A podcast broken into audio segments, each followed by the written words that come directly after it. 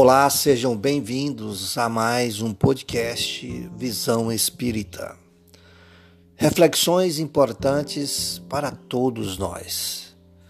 Entendamos então e participemos agora de mais um momento de luz para as nossas consciências, para que assim todos nós, cada vez mais, possamos desenvolver uma fé raciocinada na tarefa da paz. A minha paz vos dou. Jesus, relatado pelo evangelista João, no capítulo 14, versículo 27. Todos ambicionam a paz, raros ajudam-na. Que fazes para sustentá-la? Recorda que a segurança dos aparelhos mais delicados depende quase sempre de parafusos pequeninos ou de junturas é, excepcionalmente singelas. Não haverá tranquilidade no mundo sem que as nações pratiquem a tolerância e a fraternidade. E se a nação é conjunto de cidades, a cidade é um agrupamento de lares, tanto quanto o lar é um ninho de corações. A harmonia da vida começará desse modo, no íntimo de nossas próprias almas ou toda a harmonia aparente na paisagem humana será sempre simples jogo de inércia. Comecemos, pois, a sublime edificação no âmago de nós mesmos.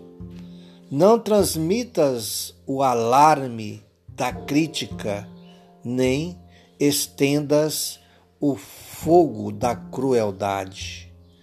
Inicia o teu apostolado de paz, colando ou pelo menos calando a inquietação no campo do próprio ser.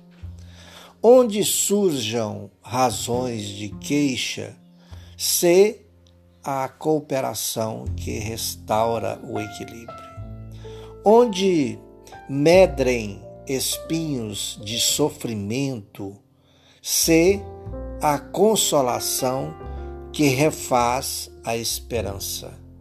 Detente na tolerância divina e renova para todas as criaturas de teu círculo as oportunidades do bem. Reafirma o compromisso de servir, silenciando sempre onde não possas agir em socorro do próximo.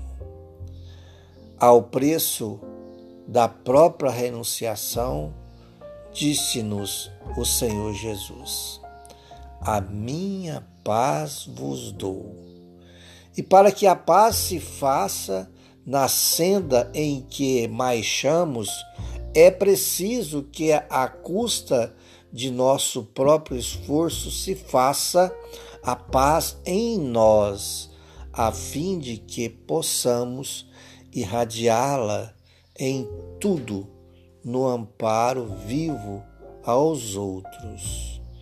Mensagem psicografada por Francisco Cândido Xavier, ditado pelo Espírito Emmanuel.